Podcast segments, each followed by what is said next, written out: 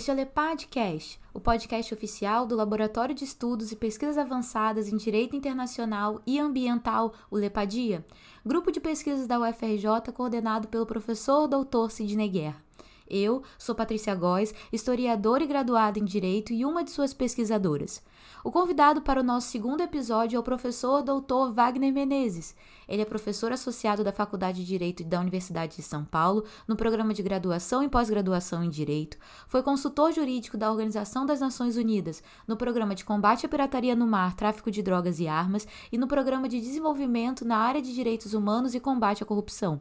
É mestre, doutor e pós-doutor pela Universidade de Padova, na Itália, livre docente pela USP e é presidente da Academia Brasileira de Direito Internacional. Nesse segundo episódio, conversaremos sobre as perspectivas do direito internacional contemporâneo e os desafios para o direito brasileiro. Professor Wagner, é um grande prazer poder entrevistá-lo. Prazer é meu, Patrícia Góes. Prazer poder contribuir também com o projeto do Lepadia, da Universidade Federal do Rio de Janeiro, com toda a equipe de pesquisadores e também fazer um agradecimento, uma saudação especial ao grande professor Sidney Guerra, né? renomado internacionalista, e que é, está à frente desse projeto maravilhoso. Muito obrigado, Patrícia Góes, pela, é, pela sua disposição e também é uma honra poder ser entrevistado por você. Nossa, professor, nós que agradecemos. Então vamos às perguntas. Nos últimos anos, têm ascendido ao poder líderes conservadores que defendem um nacionalismo isolacionista.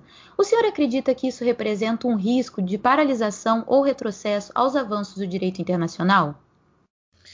Sem dúvida nenhuma, esse é um dos fenômenos da contemporaneidade.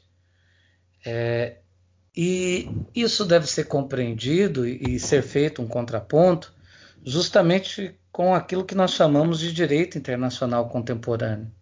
O direito internacional contemporâneo ele emergiu justamente em 1945 como uma resposta a esse tipo de discurso xenofobista, é, extremamente nacionalista, é, um discurso voltado é, por um, um, digamos, por um movimento de uma perspectiva anti-solidariedade né, é, entre todos os povos, e a criação da Organização das Nações Unidas e, a partir dela, de um conjunto de instituições no plano internacional foi uma reação justamente a isso, porque existia naquele momento a consciência e a convicção de que é, isso havia levado o mundo a duas grandes catástrofes. Era preciso edificar uma nova sociedade internacional.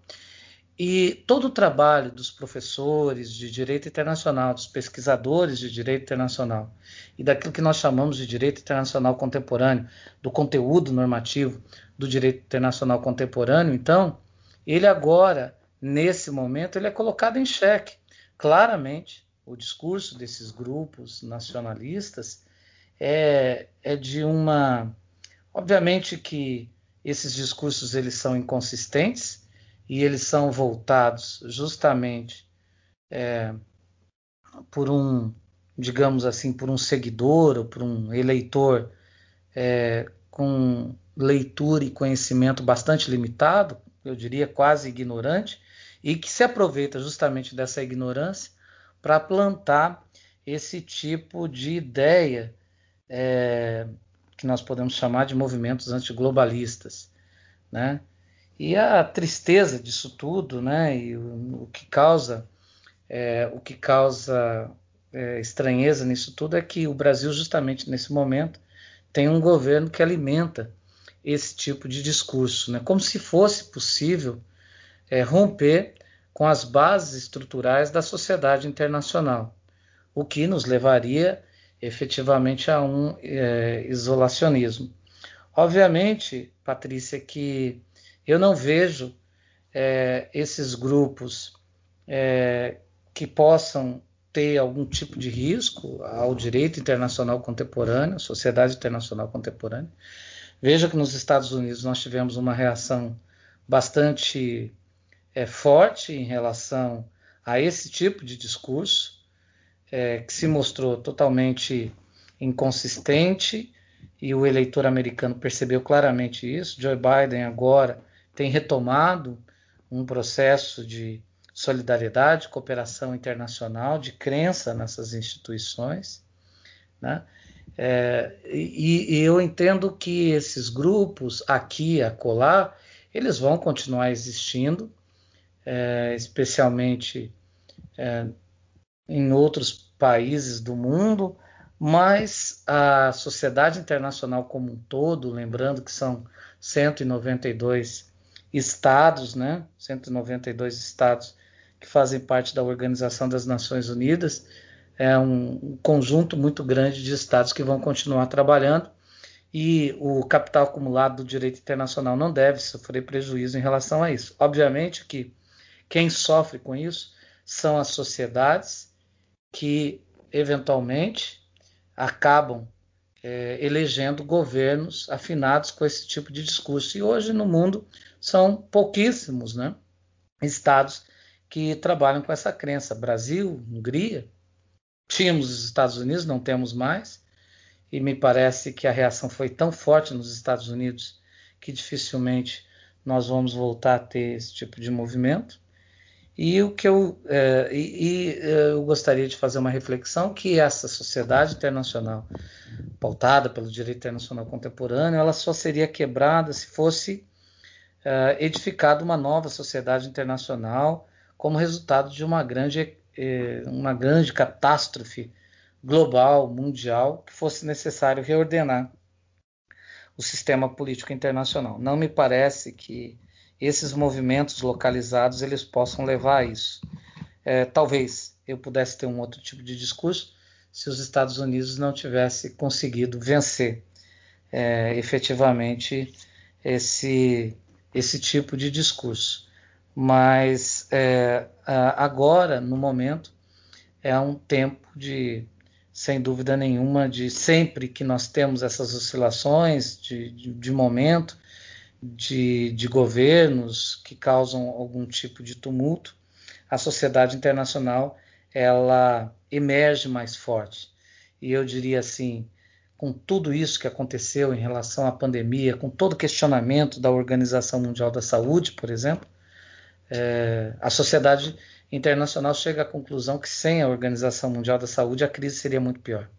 E nós temos, depois dessa pandemia, seguramente nós vamos vivenciar um momento de aperfeiçoamento ainda maior dessas instituições internacionais. Então, é, é, consolidando a minha resposta é: acho que esses, mov esses movimentos nacionalistas são pontuais, são localizados e que eles não afetam as instituições internacionais e que, mesmo depois da pandemia, nós teremos um fortalecimento das bases propositivas da sociedade internacional contemporânea. Então, professor, seguindo essa mesma linha, resta atualmente superado o paradigma westphaliano de soberania e relações interestatais? É, nós temos que, que, que compreender é, esse processo da seguinte forma: as bases do direito internacional elas foram colocadas no século passado e a partir de Westfália, de 1648, é, todo o direito internacional foi edificado é, com base justamente na soberania como uma referência de Estado. Agora, nós precisamos pensar que o direito internacional ele não surgiu a partir de 1648. O que emergiu a partir de 1648 foi o Estado soberano. Antes disso, nós já tínhamos estruturas práticas, é, inclusive tidas como direito, tido, tidas como regras, é, e que eram entendidas como normas de relação entre os povos. O que nós podemos compreender é que existe uma ruptura muito clara com as bases westfalianas a partir de 1945, no momento em que a estrutura dominante do pensamento teórico do direito internacional era pautada e referenciada pela soberania, nós incluímos aí um outro ingrediente, uma limitação a essa soberania absoluta, que são os direitos humanos. É o reconhecimento dos direitos humanos e a centralidade do indivíduo nas relações internacionais. De maneira que A soberania ela continua a existir, o paradigma soberanista continua a existir, mas ele deve ser re reinterpretado, justamente tendo como epicentro dessa reinterpretação os direitos humanos, os, é, os seres humanos. E isso tudo leva a um processo de recodificação do próprio direito internacional. Ah, chamar, dizer que o direito internacional contemporâneo deve ser reinterpretado a partir da humanização do direito é justamente isso. Vem justamente na, no entendimento, na compreensão é, desse processo diferente. A soberania continua a existir, o direito dos tratados, as, as relações soberanas entre determinados estados continuam a existir, mas existe um ingrediente novo aí que foi colocado como é, o ser humano e a humanização do próprio direito, que limita ao reconhecimento dessa soberania. E é, é, nesse contexto, nós temos uma pluralização, uma multiplicação e uma ampliação de regras é, de direito internacional, de novos mecanismos, como a soft law, como as decisões de organizações internacionais, como a multiplicação de tribunais internacionais que acabam, então, é, fornecendo novos elementos interpretativos para o direito internacional. E é isso que nós devemos compreender. O paradigma da, da, da, soberania não está superado. O que está superado é a centralidade e o direito internacional pautado absolutamente sobre a soberania. Ou seja, nós temos outros elementos que devem contribuir com a discussão e com a interpretação do direito internacional na contemporaneidade. Perfeito, professor. O senhor, na resposta anterior, havia comentado sobre a pandemia de Covid-19. E, de acordo com um dos seus artigos mais recentes, ela é mais uma evidência inequívoca de que vivemos em um só mundo e que, por vezes, necessitamos agir de modo internacionalmente coordenado. O senhor acredita que caminhamos rumo a esse entendimento de unidade mundial? Obrigado pela, pela excelente pergunta, Patrícia. É, e veja, é, não, não, não é necessário recorrer a um entendimento meu para evidenciar é, essa, essa resposta. Eu diria sim, concretamente sim. Por quê? Por conta justamente desse processo de humanização do direito, de todo o direito, e que ela é trazida justamente pela humanização do próprio direito internacional, que acaba influenciando toda a estrutura de interpretação do direito. Se nós percebemos que o aprimoramento desse discurso da centralidade do indivíduo no campo das relações internacionais e no campo do direito é que leva ao reconhecimento de dimensões no campo dos direitos humanos, nós vamos perceber claramente isso. E eu diria para você, Patrícia, e a todos os membros e os ouvintes do podcast da, do Lepadia. É, existe aí já, já existem normas que configuram justamente esse espaço de entendimento, é, esse espaço global, esse espaço de uma normativa, de um direito universal, é, concretamente. Por quê? Porque é a expressão de compreensão daquilo que nós vivenciamos.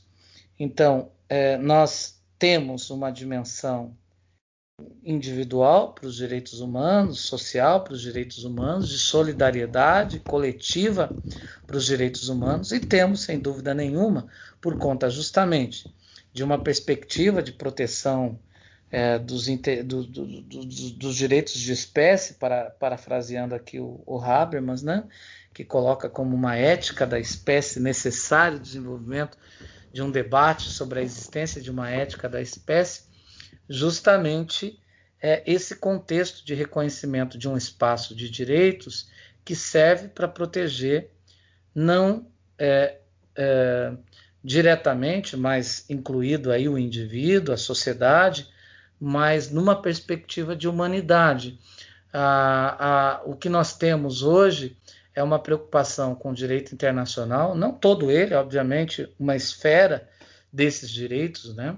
A gente não pode confundir a sua pergunta, por exemplo, como se o direito, todo o direito, fosse se transformar num direito universal, mas na realidade nós temos um espaço aí de produção e de aplicação dessas regras universais. Não só pela liderança da Organização das Nações Unidas, que implementa um discurso universalista no campo das relações internacionais, mas do próprio direito internacional, que à medida que incorpora esse discurso, ele é autofágico, né? é um discurso autofágico. O direito deixa de ser internacional e passa a ser universal. Né? Ele, ele rompe com essa perspectiva de, de um direito interestados e é, passa a ser tratado como um direito para todos os povos, para toda a humanidade. E quando nós observar, observamos, por exemplo, regras sobre meio ambiente, regras sobre direitos humanos, quando eu olho para o direito do mar e determino uma jurisdição é, universal ou a ausência de jurisdição universal sobre, por exemplo, é, o alto mar, ou quando eu chamo os fundos oceânicos de patrimônio comum da humanidade, eu juridicizo isso concretamente, trato isso como um patrimônio comum da humanidade, é, ou quando eu fixo regras que são voltadas para a proteção da manutenção da espécie humana na Terra, pelos mais, pelas mais variadas regras é, morais, éticas, que, por exemplo, são aplicadas à, à clonagem, ou mesmo à propriedade intelectual, ou mesmo a, ao meio ambiente. Então, é, eu consigo ver claramente aí que existe um núcleo. Dias desse eu, eu estava dando uma, uma conferência sobre o direito dos refugiados, né? como um direito claramente universal, como um, um, um, um ius cogens consolidado no meio da sociedade internacional, né? É, que nenhum tipo de violação é, é tolerado por sociedade nenhuma, né? ou como processo de desarmamento de armas nucleares, o que se quer proteger é justamente a sociedade humana e o seu futuro. Né? Então, o que nós temos aí é um debate muito claro, não só filosófico, teórico, mas também no campo do direito internacional, propositivo, normativo e já consagrado, que me permitem defender claramente isso e nós precisamos, gostaria de chamar a atenção é, dos ouvintes desse podcast, da, do Lepadia, nós precisamos chamar a atenção justamente para aqueles que trabalham com determinados temas de direitos humanos, mesmo com o direito do mar, mesmo com o direito do meio ambiente, ou nós incorporamos e assumimos uma postura de que existe um direito universal e que esse direito é imperativo, mas, ao mesmo tempo, compreendendo que as bases teóricas desse direito elas não foram definidas e elas precisam urgentemente serem definidas para que se possa instrumentalizar e fortalecer esse discurso de um direito universal, ou nós continuaremos andando em esteira numa perspectiva soberanista, por exemplo, sempre chamo a atenção para controle, de convencionalidade, essas coisas são perspectivas ainda é, soberanistas de interpretação do direito internacional num espaço que ele já deveria ter rompido com isso desde 1945 e que nós precisamos fazer um processo de reinterpretação. Então, é hora de nós é, claramente reconhecermos e nós podemos fazer isso sempre como um, um referencial teórico, Kant, Habermas, é, e também é, nos espelhar nessas normas que estão sendo consolidadas é, em, vários, em mais variados campos, para consolidar a interpretação também em outros espaços de discussão jurídica, especialmente no campo dos direitos humanos. Seria, eu diria até, é urgente isso, é urgente que nós possamos é, fazer essa reinterpretação com base na compreensão de que existem determinadas esferas que devem ser reinterpretadas e que nós devemos aí sim, Patrícia, abandonar o referencial soberanista para poder fazer esse, essa interpretação. Só assim nós vamos conseguir interpretar isso. E a pandemia foi uma ótima oportunidade para reforçar essa perspectiva.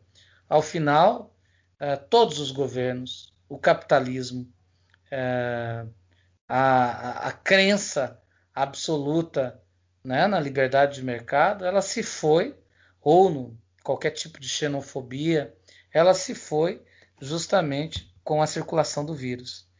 E agora, mais do que nunca, apesar de que ainda resistem, existem alguns discursos, inclusive que estão sendo é, estão sendo eliminados justamente pela, pela clara evidência da necessidade né, de, de, de entender que esse vírus não tem nacionalidade, que vacina não tem nacionalidade, né, é, justamente é, essas ideias elas estão sendo totalmente torpedeadas justamente por essa realidade emergente nesse momento que nós estamos vivendo. Então, quando eu, eu falei sobre a pandemia, é, eu é, chamava atenção justamente para isso. Né? É a maior prova de que isso consistentemente está acontecendo. Professor, quem sou eu para concordar ou discordar do senhor, mas eu concordo completamente. Ah, obrigado.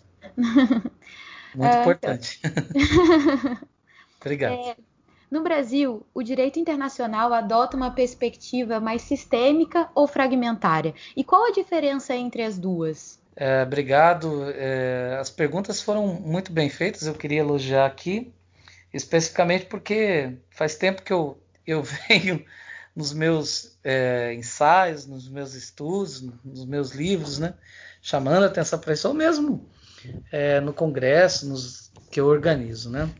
Bem, uh, vamos falar de Brasil. Primeira coisa que o Brasil precisa compreender é, e nós, nós temos feito uma tentativa nesse sentido, é nós precisamos descolonizar o pensamento do direito internacional.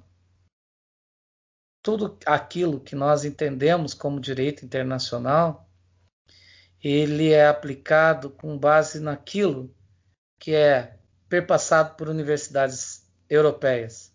Sempre foi assim. Sempre foi assim. As bases teóricas, estruturais de interpretação do direito internacional são bases europeias.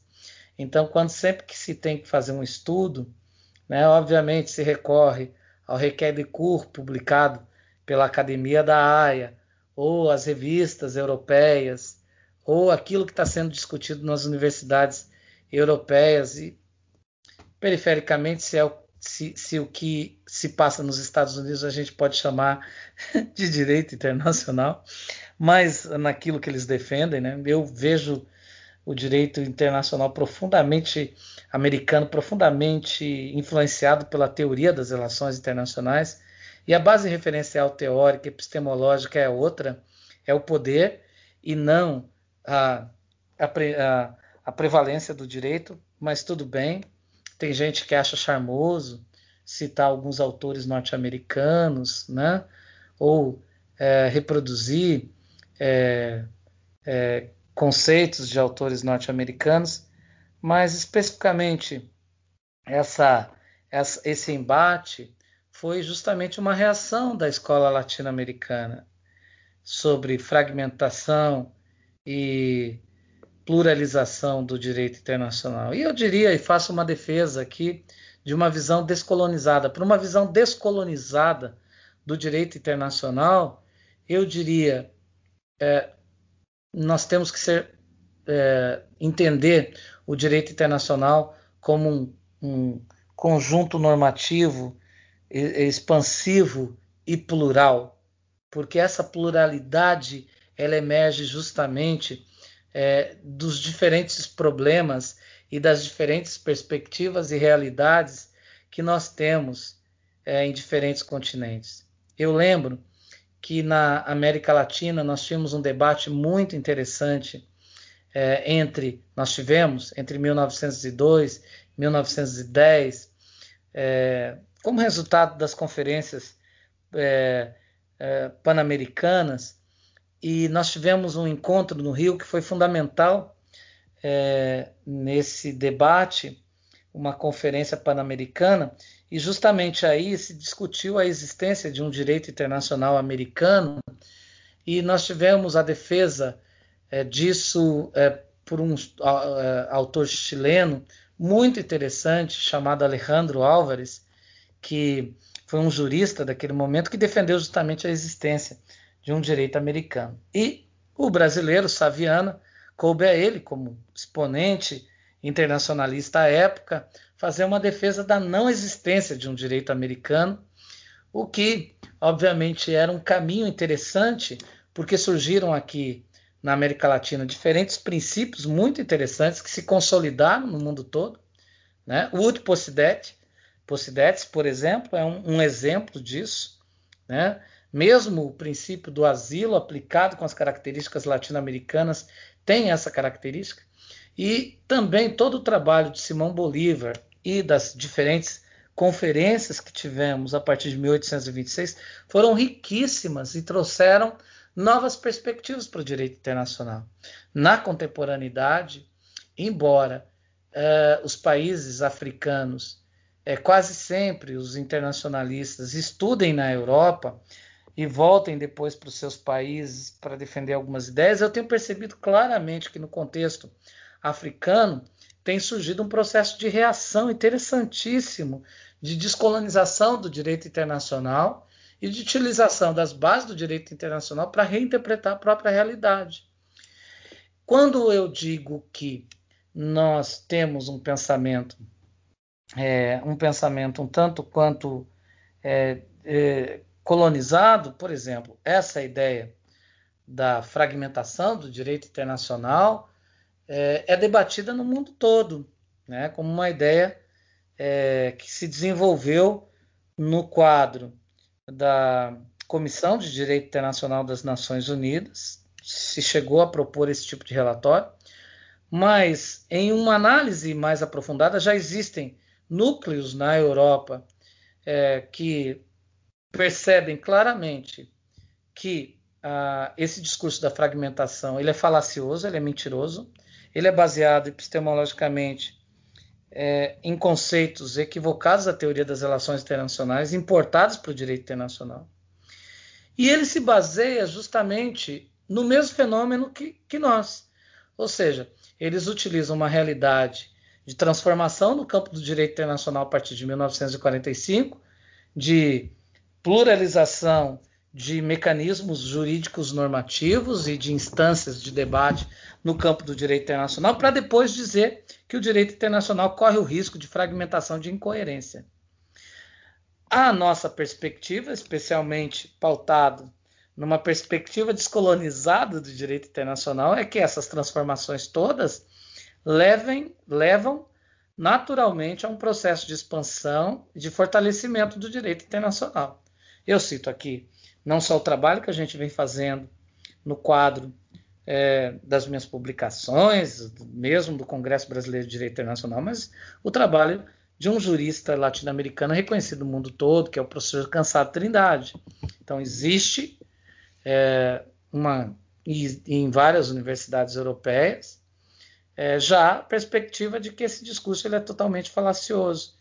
E aqui eu venho sempre dizendo, nós, na América na, na, na, América do Sul, na Academia Brasileira de Direito Internacional, na América Latina, nós precisamos construir um discurso de resistência, um discurso de debate da nossa própria realidade. Por que, que nós temos que simplesmente é, concordar com as ideias que são perpassadas é, por esses autores europeus e achar que isso é definitivo? Né? É, é preciso um debate, uma discussão mais aprofundada. No campo do direito internacional, eu diria assim: nós temos aqui no Brasil uma realidade que nos impõe é, urgentemente um pensamento descolonizado do direito internacional por conta da nossa realidade. A nossa realidade é diferente, nós temos problemas muito sérios e profundos de proteção das populações indígenas. E é justamente esse tipo de debate que precisa é, que precisa ter e que precisa ser espelhado no, no, no, plano internacional. Senão nós vamos receber esse tipo de discussão, nós vamos receber a la carte de países europeus que muitas vezes têm seus estudos, mas não têm a mesma realidade que nós temos. Meio ambiente, Amazônia, fundamental. Oceano, nós temos que desenvolver um pensamento genuinamente latino-americano, brasileiro, sobre a utilização do mar, utilização dos rios. Isso é um problema de água doce que nós temos em, em, em, em rica quantidade, minérios. Mas não, nós não fazemos esse tipo de coisa, porque nós estamos preocupados muitas vezes em debater, com todo respeito, União Europeia, direito comunitário ou alguns problemas que não dizem respeito diretamente à realidade latino-americana. Esse é um pensamento descolonizado. Né? Então, é, eu é, e também é, permitir que esse pensamento descolonizado possa oferecer novas soluções para problemas tradicionais no campo do direito internacional. Né? Então, é isso que a gente tem defendido esse ano, inclusive, o Congresso Brasileiro de Direito Internacional tem como tema é, é, o pluralismo na estrutura do direito internacional. Quando eu falo em pluralismo, é isso que eu quero ouvir. É, são esses artigos que eu quero receber. Eu quero artigos que defendam, é, que discutam profundamente diferentes tipos de problemas. E espero que os estudantes, os pesquisadores, os professores que enviarem artigo para o Congresso Brasileiro de Direito Internacional, que eles espelhem essa preocupação. Nós não vamos ficar esperando uma leitura da, do colóquio da comunidade da Sociedade Francesa de Droit, de, de, de droit Internacional para nós termos aqui as, as nossas configurações. Eu espero que nós possamos desenvolver algum tipo de debate a partir da nossa realidade. Por isso a importância também do Congresso Brasileiro de Direito Internacional. Realmente de grande importância. Professor, o que seriam as redes transnacionais de diálogo e de cooperação judicial? E qual a importância delas no atual momento brasileiro? É, nós, é, nós temos é, é espaços normativos por conta do processo de transformação na estrutura do direito internacional. É, essa sua pergunta me, me, me oportuniza primeiro explicar o fenômeno, para depois chegar objetivamente à resposta à sua pergunta. Talvez depois eu pergunte para você o que você me qual era a, a, exata pergunta, porque eu primeiro tenho que descrever o fenômeno. Desde 1945, com o rompimento é, da sociedade internacional com o paradigma soberanista, nós percebemos um processo de transformação que acaba atingindo as bases de interpretação do próprio direito internacional. É, o problema é que isso não tem sido percebido claramente, mas desde as décadas de 60, é, por estudiosos de direito internacional, mas desde a década de 60, por exemplo, é, o Felipe Jessup propôs o Transnational Law, na sua obra Transnational Law, que haveria então a existência de um espaço jurídico normativo que nós chamamos de direito internacional para direito transnacional. E eu diria assim, é, dialogando com as suas perguntas, Patrícia, se nós percebermos, nós temos um problema aí fundamental. Primeiro, é, nós estamos trabalhando, com, estudando nas nossas faculdades um direito internacional que, se nós levarmos ao pé da letra pelos manuais e cursos de direito internacional das nossas faculdades, ele não consegue dar respostas interpretativas para todos os fenômenos. Então, eu te perguntaria: uh, o curso de direito internacional dá uma resposta para a existência de normas universais? Eu diria não. Por quê? Porque todo direito internacional estudado é pautado justamente naquele paradigma soberanista e muitas vezes, mesmo quando se considera os direitos humanos, não se chega a essa perspectiva universal, a esse nível universal. Então, o direito internacional ele é composto por esses níveis é, de regras é, que existem de caráter universal. Existem regras transnacionais? Sim. O que são essas regras internacionais? Então, digamos que enquanto eu vejo lá as regras universais como regras que são comuns e aplicadas a todos os povos, regras transnacionais são aquelas que operam e devem ser aplicadas e interpretadas entre as fronteiras dos estados, principalmente no campo, por exemplo, da arbitragem, da lex mercatória, da contratação internacional. Isso existe muito, né? E nós temos aí determinados princípios, por exemplo, da UNIDROA, em matéria de, de leis modelos, que muitas vezes são aplicados e interpretados, ou quando eu utilizo, por exemplo, incoterms no campo da contratação internacional, termos internacionais do comércio. Né? Eu não busco isso em tratados, eu não busco isso. Isso são dispositivos é, que são produzidos no campo é, de organismos internacionais, que sequer são organizações internacionais, e que são aplicados entre os Estados por operadores. Esse é o direito transnacional. Esse é o direito que opera entre as fronteiras dos Estados e que deve a, ter a sua mesma interpretação. Eu te diria, esse, aquilo que nós chamamos de direito internacional é composto por regras transnacionais hoje? Sim. É composto por regras universais? Sim. E também é composto por regras de cooperação. A cooperação jurídica internacional é um novo espaço desse processo de transformação que deve ser acelerado por um processo de informatização. E eu diria, olha, quando eu chamo isso de processo cooperativo, eu não estou falando daquela cooperação tradicional entre estados que vão para foros internacionais e fixam lá é, um tratado cooperativo, tipo Código de Bustamante. Esse modelo ainda existe. Recentemente tivemos a conferência de Haia é, sobre um direito internacional privado, agora eu, eu me esqueci o, o, tema central, mas é um modelo que, que, que deve ser interpretado como superado. O que, que nós temos hoje? Sob liderança de organismos internacionais, o estabelecimento de acordos e de cooperativos, e esses acordos cooperativos eles criam pontes, é, espaços de comunicação direta entre diferentes ordenamentos jurídicos, coisa que nunca existiu.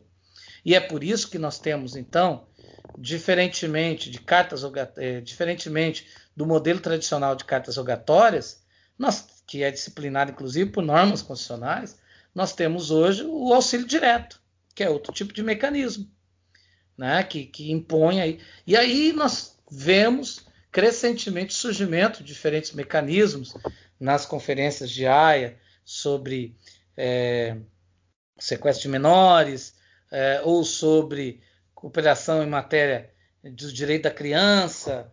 É, enfim, nós temos diferentes é, tipos de, de mecanismos que criam espaços de comunicação jurídica que são que adotam os mesmos me mecanismos procedimentais e processuais entre os estados.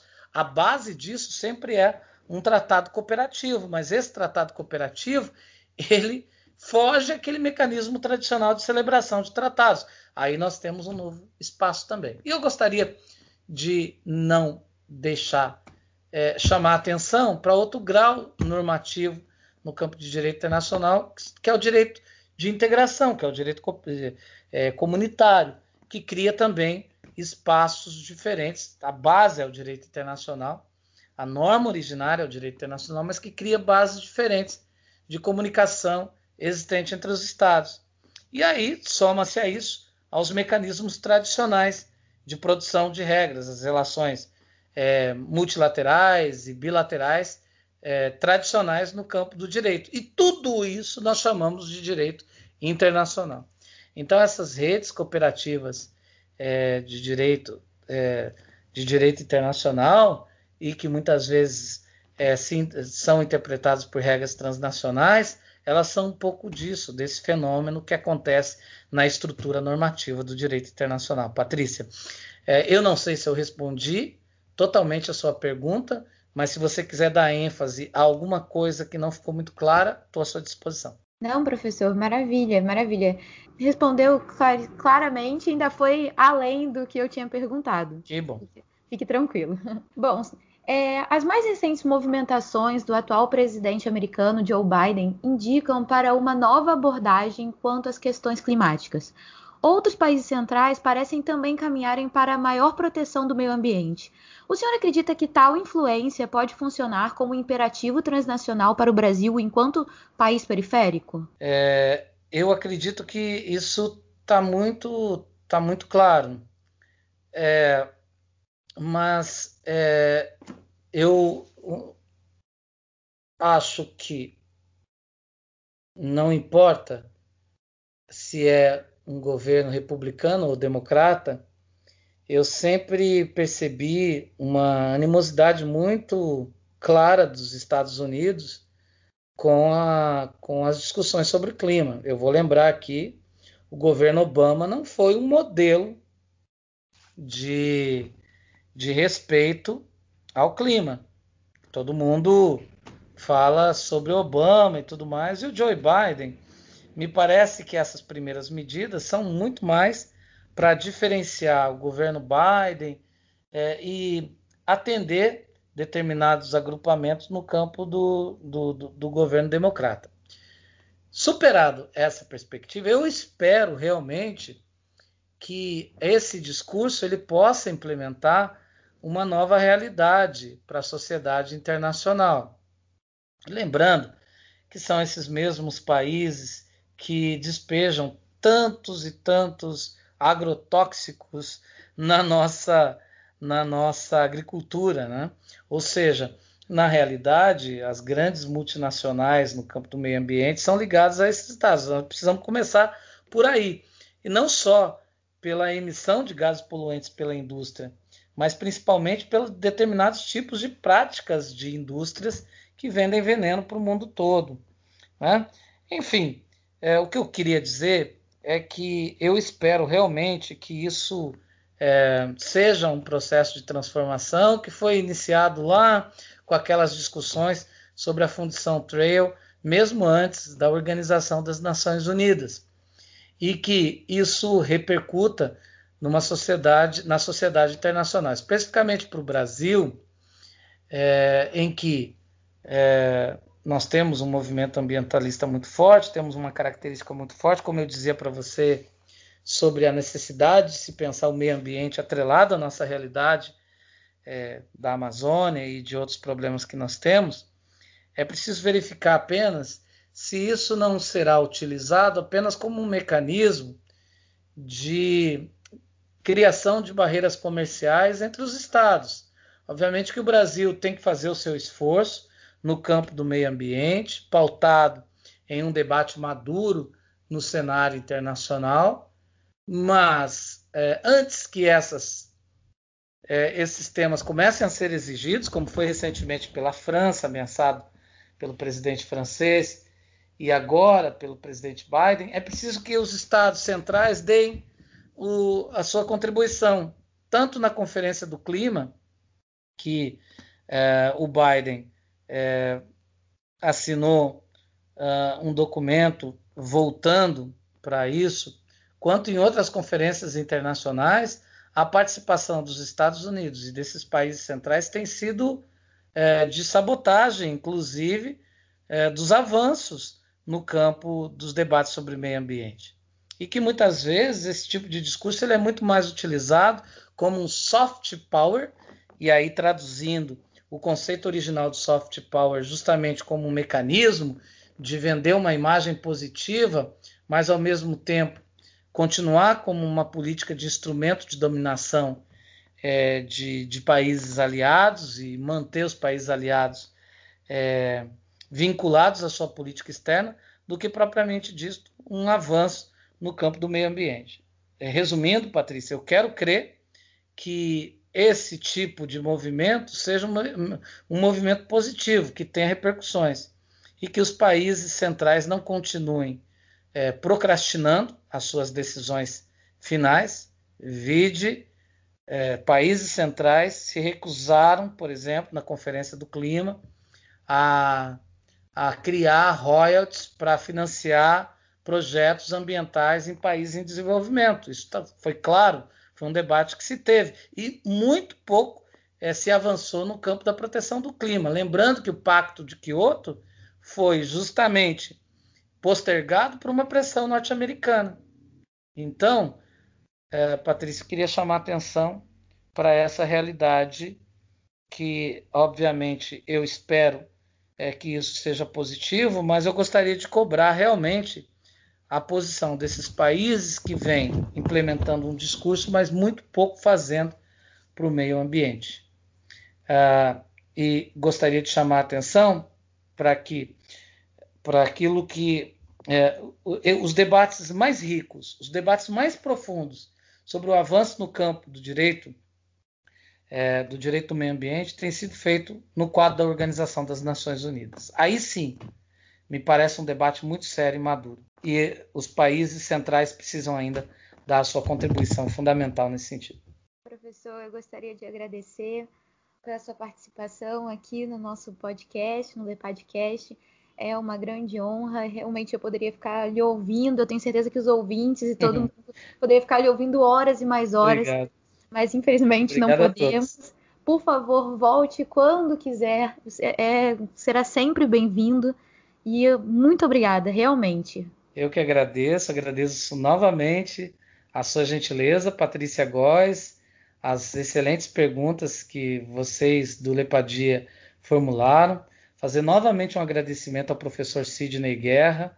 Muito obrigado a todos vocês e eu espero que essa entrevista ela tenha uma ótima repercussão e que nós possamos, quem sabe, numa próxima oportunidade, discutir é, algumas ideias que foram lançadas aqui a partir da, da, da leitura, tanto dos, dos, dos membros do Lepadia quanto dos nossos ouvintes desse podcast. Muito obrigado. E esse foi o segundo episódio do Lepadcast, o podcast oficial do Lepadia, que está disponível em todas as plataformas de streaming. Acompanhe nossas redes sociais e até a próxima!